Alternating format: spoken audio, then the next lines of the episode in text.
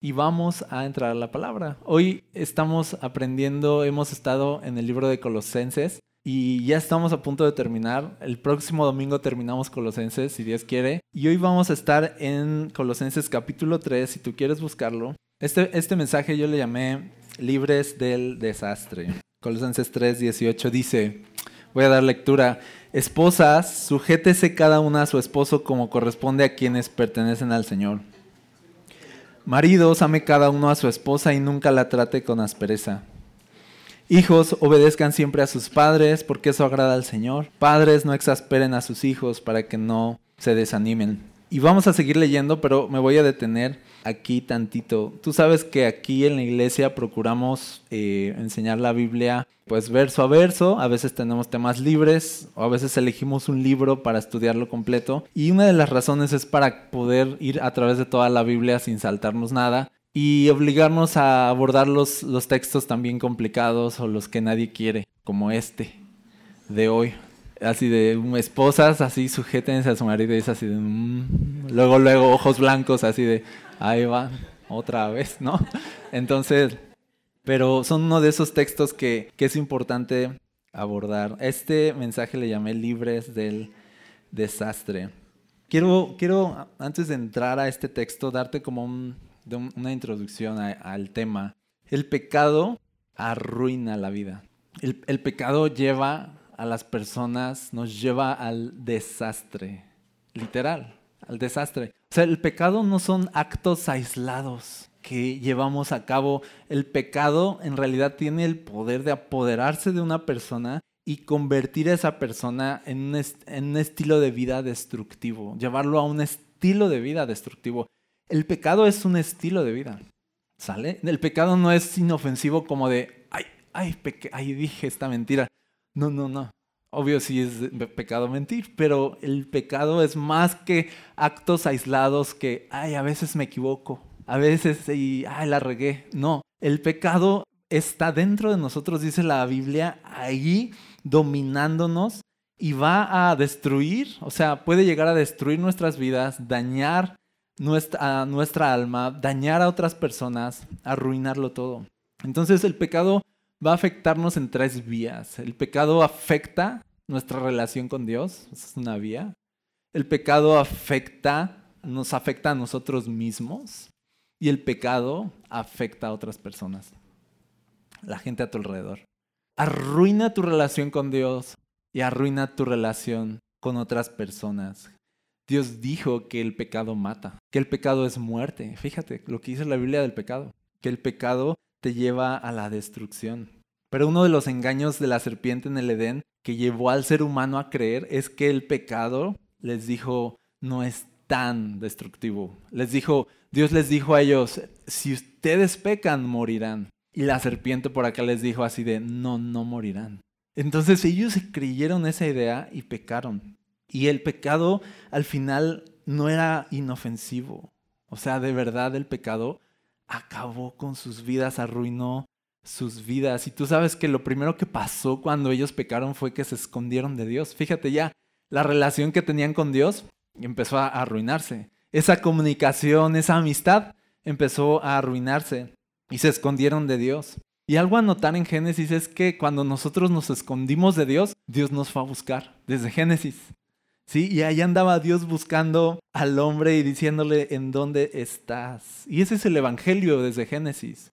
Que aunque somos pecadores, Cristo vino a morir por nosotros. Que aunque nos escondimos de Dios, él nos vino a buscar, que aunque nosotros odiábamos a Dios, Él nos amó y aunque nosotros lo crucificamos, Él oró por nosotros y nos perdonó. Ese es el Evangelio, o sea, de Dios extendiendo sus brazos en esa cruz para decirnos que regresemos a Él. Sí, o sea, ese es el Evangelio, Dios viniendo a nuestra realidad, Dios acercándose a nuestra impureza, acercándose a nuestro estado de pecado acercándose a nuestra insolencia, a nuestra rebeldía, acercándose así profundamente y diciéndoles, aquí estoy, vengan a mí, regresen a mí. Y aquel día Dios buscaba al hombre, pero el hombre huía de Dios. Es una historia muy, muy actual. ¿Sí? O sea, Dios buscándonos y nosotros así de, no, yo no quiero nada. Es una historia, o sea, empezó en Génesis, este juego de las escondidillas, Empezó en Génesis y yo veo que sigue igualito.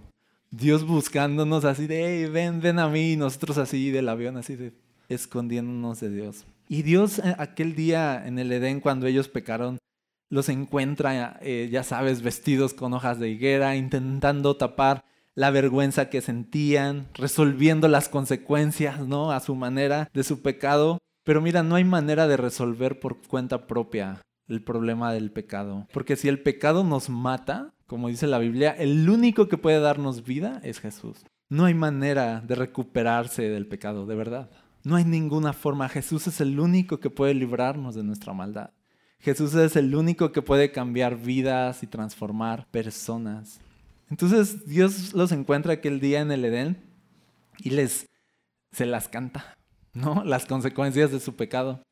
Y no las voy a leer todas, solo quiero nada más ir a Génesis 3:16, que esto es lo que le dice Dios a la mujer como consecuencia de su pecado. Y va a traer mucha luz a lo que hoy vamos a, a estudiar. Dice, luego le dijo a la mujer, haré más agudo el dolor. Ahí subrayen dolor, por favor. El dolor de tu embarazo y con dolor darás a luz. Todas las mujeres digan gracias, Eva. No, o sea, de gracias. Y desearás controlar a tu marido. Los hombres digan gracias, Eva, ahora, ¿no? Así de, ah, ya vi, ya vi de dónde viene. Y desearás controlar a tu marido, pero él gobernará sobre ti.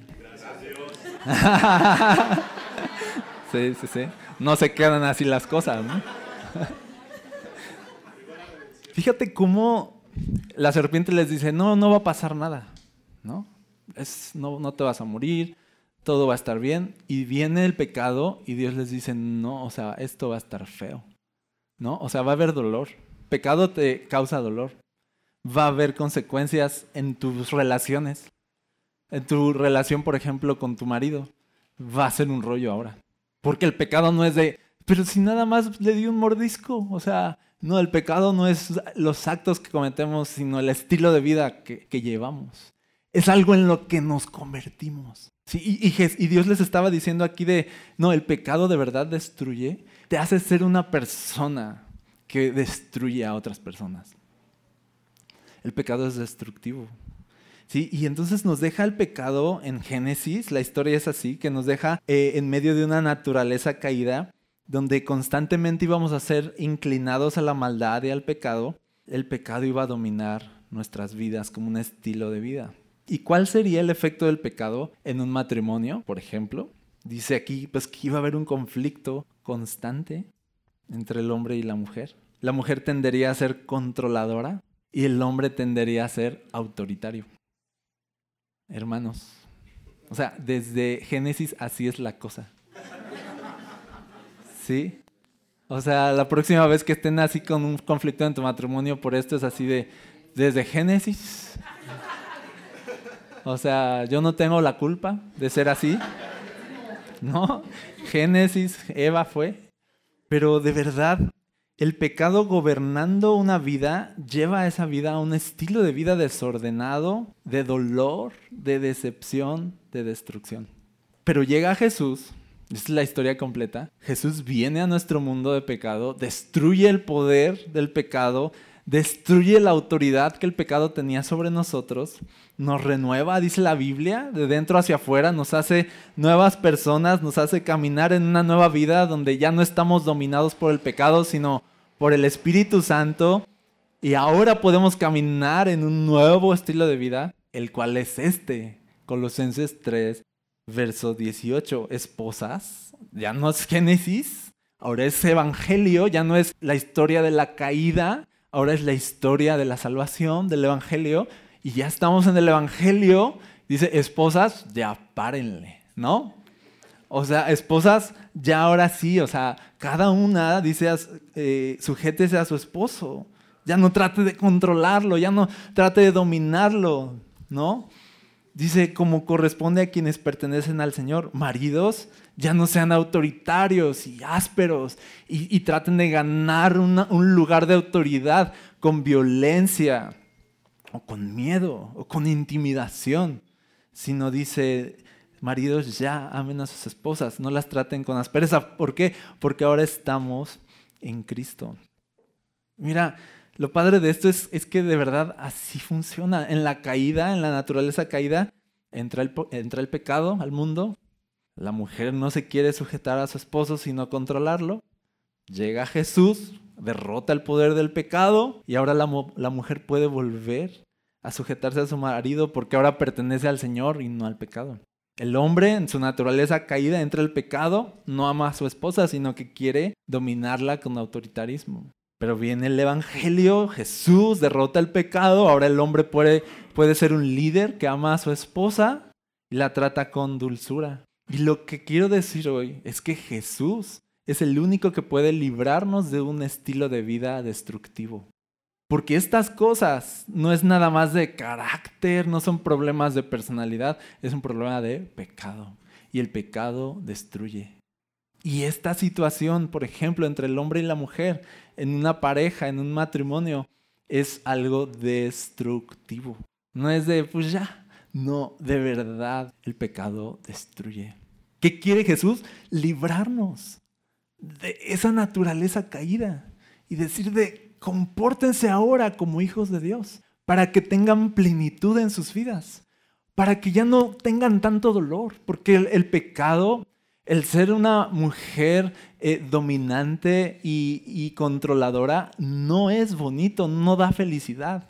El ser un hombre autoritario que intimida para, causar temor no es bonito y no es felicidad. No, no es la verdad algo que nos guste ser. Y ni siquiera provoca de verdad que un matrimonio florezca. Sino dice la Biblia, esto es perdición esto es perdición y entró desde Génesis. ¿Qué vino a Jesús?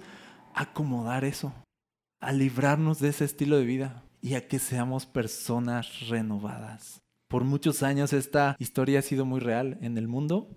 Ya viste desde Génesis. El hombre históricamente ha abusado de su lugar de liderazgo. O sea, en la historia así ha sido. Ha habido mucho abuso contra la mujer, ¿sí o no? Ese es el pecado. Esa es la naturaleza caída. Y por otro lado, la mujer ha intentado quitarse el yugo que, tiene encima porque no quiere ser aplastada por un liderazgo abusivo. Y al final es una guerra ahí. Al final es una guerra y no es una relación sana. Es doloroso, es destructivo, es trágico. Y el pecado hace entonces que no podamos desempeñar nuestros roles como hombres o como mujeres de manera sana mientras no estemos en Jesús, estos roles y estas responsabilidades que tenemos como hombres y mujeres van a ser un desastre. ¿Sí o no? Y, yo sé que lo sabemos. ¿De qué está hablando el pastor? ¿De autoritarismo? ¿No? ¿De controladoras? O sea, ¿qué es eso? O sea, yo sé que sabes de qué hablo. Esto es verdad. Históricamente, ahí está, hay una batalla Así de, no, yo mando, no, yo mando, no, tú no mandas y ahí estamos, ¿no? Hay una batalla, pero en el fondo también hay una predisposición, dice John Piper, hay una predisposición dada por Dios, por ejemplo, en la mujer, de que la mujer busca ser amada y protegida por un hombre. De hecho, disfruta eso, disfruta la protección, lo disfruta. Obviamente hoy el feminismo así tan extremista es así como de de que, de que ya no lo disfrutes, sino que te ofendas. Que si te abren la puerta, así de, yo puedo abrirme la puerta sola. No, o sea, de, ya, ya no es así de, o ¿qué estás diciendo? ¿Que yo no tengo la fuerza para abrirme la puerta? O sea, de, entonces el feminismo extremista es así como de, de, o sea, que, a ver, permítame con sus bolsas y así de, pero, o sea, de, yo soy mujer y soy fuerte también. O sea, ¿sí me explico? O sea, la mujer disfruta de esa atención. La mujer disfruta de ser protegida de ser valorada así. La mujer recibe el amor del hombre de esa forma. A la mujer le comunicas que la amas con, esa, con ese servicio, con esa disposición a poder estar ahí y ayudarla y servirla y dar tu vida incluso por ella. Esta parte, por ejemplo, tan solo históricamente de la guerra, ¿no? O sea, de que al final el hombre da su vida por los demás. Es, algo que ya, ya viene, y esa es la parte del hombre, ya venimos predispuestos a entregarlo todo y sacrificarnos. Venimos predispuestos a eso y lo disfrutamos. O sea, si un día están tú y tu esposa bajo una amenaza, no lo sé, o sea, yo espero que nunca ocurra. Toquen ahí madera si tienen. Ah, cierto. Y este y están ante una amenaza y todo, o sea, tú, tú lo, como hombre tenemos la, predisposición dada por Dios de proteger. Y nos gusta eso. No decimos así de, ah, ¿por qué yo tengo que protegerla? Que ella se sacrifique. O sea, no. Tenemos esta así de, nos sentimos bien, uno se sentiría muy bien si un día unos atacantes en la calle vas caminando y vienen y, te arman una bronca y tú haces a tu esposa así atrás y entonces, o sea, de... No, o sea, y, y, tu esposa así de... Ah", no, o sea, de... Y tú soñado, o sea, tú soñado así de... Tranquila, hazte para allá, ¿no? Así de... No, y no, o sea, uno soñado con eso. Uno soñado, o sea, y la esposa también así de, me está defendiendo. Lo que quiero decir es que, la, o la neta, vivir ese rol del el hombre protegiendo, del hombre liderando, del hombre dando la cara y vivir ese rol de ser protegida, así como de como dice aquí, ¿no? Y tener a alguien ahí, al final es un complemento hermoso, perfecto que Dios diseñó para que así funcionara y que lo disfrutaras, que no fuera una carga así de un tamano otra vez peleándose por mí. O sea, no, o sea, que fuera algo que tú disfrutaras y que buscaras incluso. Entra el pecado y distorsiona eso. Y dice así como esto, como hoy el feminismo extremo también. Ya tuvimos nuestro machismo extremo de abuso, de autoritarismo y todo, y entonces ahora viene el feminismo y contraataca y es así de ahora ya no me voy a dejar y al final otra vez se vuelve a desatar la guerra y distorsiona las relaciones y hace que las relaciones no sean sanas porque ninguno está dispuesto a tomar su verdadero lugar. No está dispuesto a tomar el verdadero rol que Dios le dio y es una distorsión que lleva al dolor, que lleva a la destrucción. Y es terrible. Cuando dice la Biblia aquí, esposas, sujétense a su esposo, maridos, amen a su esposa, trátenla bien, no nos está la Biblia poniendo una carga, la Biblia nos está invitando a una vida plena y abundante. Nos está queriendo librar de la destrucción. Nos está queriendo librar del peligro, nos está queriendo librar del dolor. Quiero ser muy claro aquí. Mujeres, todas, ¿eh? o sea, aunque no estés casada, no permitas que la naturaleza de pecado te lleve a controlar o manipular a tu pareja. No lo permitas. Hombres, no permitas que la naturaleza del pecado te lleve a dominar de manera abusiva a tu pareja. Chicas, no casadas, porque están así como de, mm, lo bueno que esto no es para mí. Chicas, si encuentras a un hombre gentil que ama a Jesús y te ama a ti, no te aproveches de eso. No te aproveches, como diría el Chapulín Colorado de su nobleza. Si encuentras un hombre que de verdad ama a Dios, es gentil, te trata bien, no tomes ventaja de eso, porque esa va a ser la tentación. El pecado te va a llevar a ver la nobleza del hombre como una oportunidad de dominarlo. En vez de disfrutarlo y ya. Así de disfrútalo y ya. Esto no lo pueden oír en. Esta experiencia no la pueden tener en, el audio ya en Spotify. Qué bueno que están aquí. Entonces, disfrútalo. Aprovechalo. Es un regalo de Dios encontrar un hombre piadoso que te trata bien, que es bueno contigo, que ama a Dios por sobre todas las cosas. O sea, no te aproveches de ese asunto. Mejor disfrútalo. Y chicos, si encuentras una mujer gentil, que afirma tu liderazgo y de verdad te respeta, no lo arruines. Igual aprovechándote de esa nobleza como una oportunidad de dominarla y de sobajarla. No lo arruines, ¿no? Pero al final todo el tiempo está este peligro. Dice la Biblia que son pasiones, son deseos que a veces están desbordados dentro de nosotros y que a veces nos quieren dominar. ¿Sí? ¿Y nosotros qué debemos hacer? Debemos de vestirnos de Jesús, ya lo hemos estado viendo. vestirnos de su carácter, de ser dominados por el Espíritu Santo y no por esa naturaleza caída, porque al final si nos vestimos de Jesús y de su carácter noble y piadoso, al final eso nos va a llevar a la vida que Dios quiere darnos, una vida plena y buena. Si nos dejamos dominar por el pecado, vamos a destruirnos a nosotros mismos y vamos a destruir nuestro matrimonio y vamos a destruir a otras personas. ¿Y qué quiere Jesús? Liberarnos de la destrucción. Fíjate qué dice Juan 10:10. Dijo Jesús, el ladrón no viene sino para hurtar, matar y destruir. Yo he venido para que tengan vida y para que la tengan en abundancia. Qué padre de Jesús, o sea, que dice, yo he venido porque quiero que tengan una vida y que tengan una vida plena, abundante. Una vida buena, ¿sí? Dice, el, el ladrón viene a robarles. Viene a hurtar, viene a matar y viene a destruir. ¿Quieres destrucción en tu vida? Hazlo a tu manera. ¿Quieres destrucción en tu vida? Sigue diciendo, es que yo así soy. Es que a mí así me enseñaron. Yo así vi a mi mamá. O yo así vi a mi papá que trataba a mi mamá y yo hago lo mismo. Uh, pues yo qué culpa. ¿Quieres destrucción en tu vida? Hazlo a tu manera. ¿Quieres vida abundante?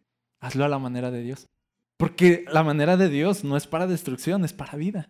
La manera de Dios no es para una carga religiosa, no es una imposición, sino es algo hermoso. Imagina una relación, y a lo mejor algunos lo, debo decir así, imagina una relación, o sea, una mujer sumisa que afirma el liderazgo de su marido y que disfruta eso, y un hombre noble que ama a Dios y la ama a ella y la protege. Imagina, o sea, eso es una maravilla. Eso es felicidad, eso es vida plena, eso es vida abundante. Ey, otra vez voy con los solteros, que todavía tienen oportunidad. Ah, cierto. No. Oigan, no, como dice la canción, no la busques muy bonita. Porque de grande se le quita, dice, ¿no?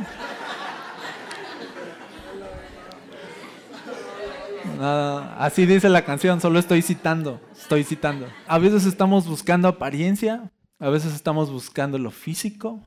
Yo les voy a decir neta, hombres, no seamos tontos, neta. No quieres eso. Quieres esto que dice aquí, la Biblia.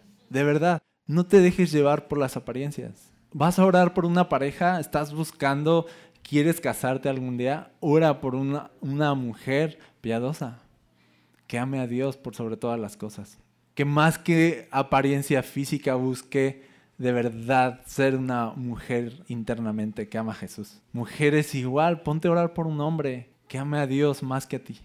Que de verdad esté apasionado por las cosas de Dios. Porque si ama a Dios, te va a amar a ti. Si ama a Dios, te va a cuidar a ti. Si ama a Dios por sobre todas las cosas, Él siempre va a tratarte bien. En serio. Y te va a honrar porque honra a Dios. Ora por eso. ¿Qué le hace que no... ¿Sí me explico? O sea, que tiene tantita pancita, pues ya. Se acostumbra uno que... Que es que a mí me gustan de barba y es lampiño, pues ya, o sea, ama, ama a Jesús, o sea, pero es que no le sale la barba bien, o sea, ¿qué te importa? O sea, no te pongas exigente, en serio. Ahora, si encuentras un hombre tal y como lo quieres físicamente y que ama a Dios, o sea, de tin, tin, tin, tin, tin, es así como, ya, es de, de verdad Dios te ama un chorro, o sea, ya la, ¿qué más quieres, no? Pero oremos, oremos por eso. No, padres, oren por eso. Ah, les voy a decir otra cosa. Otra vez a los solteros. Los papás sí saben, yo ya, me di cuenta. Sí tienen ojo para ver quién te conviene y quién no. Sí saben, no sé cómo, pero sí saben. Hazles caso. En serio, o sea, si ellos como que están así de, no sé, algo, entonces órenlo, esperen. Sí, porque los papás sí saben. ¿sí? O sea, no de a gratis la vida que les tocó, ¿verdad? De verdad, escucha el consejo de tus papás, ¿no? A la hora de presentarles a alguien o decir que estoy interesado en esta, en esta persona, ¿qué piensan? ¿no? Sensatamente qué piensan, ¿no? Y, escúchalos. ¿sí? Yo sé que puedes decir, es que me gusta un chorro así de, pero no te va a gustar en unos años. ¿Cómo se va a poner esto? ¿Sí me explico? Muy bien. Jesús nos quiere librar de un estilo de vida destructivo. Y, por eso ya le habló al rol de hombre, al rol de mujer. Pero ahora también se va al verso 20, al rol de hijos. Dice, hijos, no destruyan sus vidas, obedezcan siempre a sus padres. No sean rebeldes, ¿no? Porque eso los va a destruir. Obedézcanlos. Dice, porque eso agrada al Señor. Ahora va al rol de padres. Padres, dice, no exasperen a sus hijos para que no se desanimen, o sea, no los hagan enojar otra vez este liderazgo eh, dominante, autoritario, injusto a veces. ¿no? Aprovechándonos de, pues son nuestros hijos y yo mando y entonces dice, no, no, no, cuidado también con eso. Eso no es de, eso no es de Cristo, eso es humano, eso es carnal, eso es pecaminoso. Dice, no destruyan su relación padre-hijo de esa forma. Hijos obedezcan, respeten a sus padres, padres no sean injustos con sus hijos, trátenlos bien también. No los, dice, no los exasperen para que no se desanimen. Un padre, un padre dominante también, un padre así áspero, un padre de mano dura y todo esto, ¿sabes lo que provocan los hijos? O sea, este desánimo no es nada más de, ¿qué tienes? Ando desanimado. Provoca pecado. Provoca que el, niño o el hijo de verdad quiera destruir su propia vida. Eso es el desánimo, cuando ya no te importa destruirte a ti mismo. Porque el pecado es una cadena de destrucción. Tú destruyes a a tu hijo cuando lo tratas así. Y por eso muchas veces el enojo nos hacen enojar. Es casi seguro que del enojo van a pasar al pecado. El desánimo los lleva de ya no te voy a honrar, ya no voy a cuidar esto que tanto me has dicho ahora, no me importa. Y eso genera el desánimo. No es de para que no se ponga, no ande tristeando tu hijo, para que no haga estupideces en su vida. O sea, no, no lo exasperes, no lo hagas enojar. Pero hijos, o sea, pórtense bien. También. Es un ir y venir aquí, si lo ven. Una, una carretera de doble sentido. Es un va y viene, así como el hombre también es, o sea, el hombre ama, pero la mujer también. Igual padres, hijos, es hijos obedezcan, padres, dicen no los hagan enojar. Es doble vía, es doble vía. Y nuevamente es un reto, porque puede ser de, es que yo sí soy buen padre, pero es que este chamaco, sí es un reto a veces mantenerse. Entonces, ¿qué pasa aquí? Que lo que Dios quiere es una transformación completa, ¿no? En las familias, donde no sea nada más una persona, sino sean todos. Toda la familia siendo transformada por Dios, tocada por Dios, restaurada por Dios. Entonces, padres, dice, no los hagan enojar, hijos, pues también obedezcan, lleguen a las 10. También respeten a sus padres. Dice la Biblia, honra a tu padre y a tu madre, porque esto es justo. Y dice aquí, porque esto agrada al Señor, listo. Y sigue diciendo ahora, en otro rol, verso 22, dice, esclavos, obedezcan en todo a sus amos terrenales, traten de agradarlos todo el tiempo, no solo cuando ellos los observan. Y me detengo tantito, a lo mejor a ti te suena así de, ¿cómo esclavos? Y la esclavitud, ok. Eh, no, no quiero tocarlo mucho, pero la esclavitud en ese entonces, en, en el contexto romano, era parte del sistema económico ¿sí? Era algo socialmente aceptado. No era la esclavitud que tú ves, eh, que tú viste o vimos, vimos en las películas, porque a lo mejor no lo vivimos, en, en Estados Unidos o en Europa. O sea, una esclavitud de verdad abusiva y perversa y racista. No era eso. En esta cultura romana la esclavitud no era racismo, no era esta, esto, esta esclavitud eh, más eh, moderna, ¿no? Sin embargo, de todas formas, en algún momento la Biblia sí llama así de, de si puedes librarte de la esclavitud, mejor. Pero en este caso está hablando, y vamos a traerlo a nuestra época, está hablando de la vida laboral finalmente. O sea, de cuando tú te sometes a, a una autoridad, y cuando tú tienes una autoridad sobre alguien. y, todos en algún momento vamos a llegar a desempeñar ese rol como jefes, como jefe de departamento, jefe de área, dirección general, director de recursos humanos, lo que sea. O, jefe en tu casa, o al menos que te haga caso tu perro, pero todos, así de yo solo mando a mi perro, a mí nadie me hace caso. Entonces, habla más como de este rol de cuando tú trabajas y te desempeñas bajo, bajo el liderazgo de alguien más. Y dice, entonces, que debemos de obedecer, que debemos de tratar de agradar no solo cuando nos están viendo, que debemos ser así como de, de genuinos en lo que hacemos. Genuinos, está diciendo la Biblia, sean genuinos, sean transparentes, genuinos, o sea, de verdad haz tu trabajo bien, aunque no te estén viendo. ¿Y, y por qué dice que aunque no te estén viendo? Porque fíjate lo que dice Sírvanlos con sinceridad, genuinamente, ¿no? Debido al temor reverente que ustedes tienen al Señor. ¿No? O sea, como de acuérdate, y lo dice ahí mismo, trabajen de buena gana en todo lo que hagan como si fuera para el Señor y no para la gente. Verso 24, recuerden que el Señor los recompensará con una herencia y que el amo a quien sirven es Cristo. O sea, recuerda que quien te está viendo y a quien quieres agradar, al final, no es a tu jefe, sino es a Jesús. Y Él es tu autoridad máxima. ¿no? Al final, tú estás sirviendo a lo mejor una persona o estás sirviendo una empresa o estás desempeñándote bajo el liderazgo de otra persona. Dice, o sea, honra a esa persona porque al final estás honrando a Dios. Haz bien tu trabajo porque al final lo estás haciendo para Dios. Si no lo haces así, otra vez, es un estilo de vida de pecado donde quieres sublevarte, donde quieres dominar, donde no quieres hacer caso, donde quieres rebelarte y que nos lleva eso a la destrucción. ¿Quieres pasarla mal en tu trabajo? Hazla a tu manera. ¿Quieres pasarla bien en tu trabajo, en tu vida laboral también? Hazlo a la manera de Dios. Y Jesús quiere liberarnos del desastre. Jesús quiere liberarnos de un estilo de vida destructivo.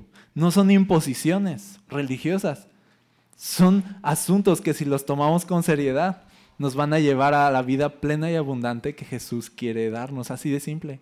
Y a veces estamos pensando de, ¿por qué me va mal? Y yo le estoy pidiendo mucho a Dios que me bendiga en mi trabajo y así, y yo no veo respuestas así de, y Dios en los cielos así de, y yo no veo las respuestas tuyas. Y yo veo que sigues con la misma actitud y yo veo que no quieres de verdad humillarte y que quieres hacer las cosas a tu manera y entonces así como de, ¿cómo te ayudo? ¿Sí me explico? Y aquí la Biblia nos dice bien claro, ¿quieres destruir tu vida? Ok, hazlo. ¿Quieres vivir una vida plena, abundante? Vive en Jesús, vive en su carácter.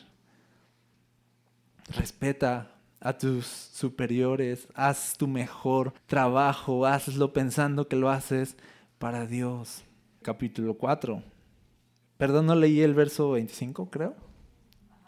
Dice, pero si hacen lo que está mal, dice, recibirán el pago por el mal que hayan hecho, porque Dios no tiene favoritos. Es lo que acabo de decir. O sea, de, si ustedes lo hacen a su manera, pues les va a ir mal. Si lo haces mal, ¿cómo te va a ir? Dice, vas a recibir el pago de eso. Es como lo que dice la Biblia, tú vas a sembrar lo que estás cosechando en ese sentido. ¿No? Si lo haces mal, pues te va a ir mal. Dice, no, pero yo soy el favorito de Dios y yo aunque la riegue en la vida, Dios siempre me consiente. Y dice la Biblia así de, no, si lo haces mal, te va a ir mal. Dios no tiene favoritos. Dios tiene hijos. Y Dios al que ama, disciplina y deja así de, como un buen padre, deja a su hijo así de, ah, ándale, riégala para que veas, riégala. Ah, sí. Dios no nos consiente, Dios no nos mima de esa manera, porque Dios quiere que tengamos una vida plena y abundante, libres del desastre. Libres del desastre. Pero también dice, amos, capítulo 4, sean justos e imparciales con sus esclavos Recuerden que ustedes también tienen un amo en el cielo, así de... O sea, recuerden que tienes a quien le vas a rendir cuentas. O sea, no te manda solito. Está diciendo eso. Si tú tienes un rol también en tu vida laboral de jefe, tienes algún eh, departamento a tu cargo, hay personas a tu cargo, es una oportunidad para mostrar a Cristo también ahí. Dice, siendo justos, siendo imparciales, ¿sí? Pensando de yo rindo cuentas también. Al final, creo que en todos estos roles que hemos mencionado, al final lo que sale así reluciendo siempre es, hagan todo en el carácter de Cristo. Hagan todo en el carácter de Cristo. Mujeres, sujétense así como Cristo se sujetó y obedeció al Padre en todo, ¿se acuerdan? No, hijos, sujétense así como Cristo obedeció al Padre también. Esclavos, dice, bueno, ya me entendieron. Dice, sujétense, obedezcan como Cristo lo hizo y se sometió hasta la muerte y muerte de cruz. Háganlo como Jesús. Y luego va al rol de liderazgo. Hombres, háganlo como Jesús, con amor, con gentileza. Padres, con amor, con gentileza. No los hagan enojar. Jefes, con amor, con gentileza, con justicia, como Jesús, como Jesús, como Jesús. De eso se trata. No son imposiciones, no son obligaciones religiosas. Estamos hablando de vestirnos de Jesús a la hora de desempeñar nuestros roles. Estamos hablando de ser como Jesús. Ahora, y con esto termino, nadie aquí puede vivir estas realidades a menos que Jesús los salve a menos que Jesús de verdad haga esa obra que dice la Biblia de transformarnos y quitarnos esta naturaleza caída y dándonos el poder para vivir una vida nueva, esta vida nueva. Si Jesús no lo hace, de verdad no lo intentes. Y, yo, y si ya lo intentaste y no has podido, ya viste. ¿Quién lo tiene que hacer al final? Jesús en ti. Nadie puede vivir como Jesús a menos que Jesús viva dentro de ti. ¿Qué necesitas? ¿Esforzarte más o buscar más a Jesús. Busca más a Jesús. No necesitas de, Dios, ya te prometo, mira, otra vez le grité, pero mira, te prometo que mañana. O sea, no, no necesitas prometer, no necesitas echarle más ganas, necesitas más a Jesús. ¿Sí? Buscar más a Jesús y que Jesús esté en tu vida, porque Él es el único que puede hacernos caminar en esta vida plena y abundante. A lo mejor has estado viviendo este estilo de vida destructivo, sublevándote, desobedeciendo a tus padres, exasperando a tus hijos, siendo irrespetuosa, siendo abusivo, trabajando de mala gana. Y son cosas que al final, sin darnos cuenta, pesan en nuestra vida y la hacen miserable. La verdad. Y Jesús quiere salvarte de esa vida destructiva. Recuerda que Jesús es vida. Y recuerda que el pecado es muerte. Y recuerda que Jesús venció a la muerte. Y que Jesús venció al pecado y quiere salvar tu alma del pecado para darte esta vida plena y abundante. En serio, Jesús quiere hacer eso en tu vida. En serio, Jesús quiere ver estos roles viviendo, que los vivamos de manera sana, de manera real. Sí es real. ¿sí? Esto puede ser fantasía para muchos, así de, no, esto, o sea, es Disney para mí, ¿no? O sea, de, no, en Jesús estas cosas son posibles, ¿sí? ¿Oramos? Padre, te damos muchas gracias por tu palabra. Hoy entendemos que de verdad nos amas y quieres librarnos de, una vida que puede destruirnos. Hoy entendemos que el pecado de verdad puede acabar con una vida. De verdad puede hacer la vida miserable y dolorosa. Pero no podemos solos, te necesitamos. Señor, y tú sabes las carencias, y tú sabes nuestra formación, el ejemplo que tuvimos, pero más allá de eso, tú sabes que somos pecadores. Y tú sabes cuánto necesitamos de tu Espíritu Santo y ser transformados desde adentro hacia afuera para poder vivir esta vida que a ti te agrada. Y es una vida que nos dará gozo, nos dará plenitud. Señor, líbranos de la destrucción y ayúdanos a caminar en vida nueva, en vida abundante, porque tú ganaste todo eso, Dios, en la cruz por nosotros.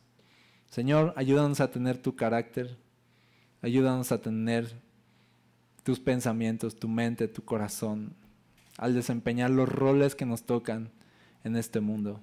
Te lo pedimos en el nombre de Jesús. Amén. Amén.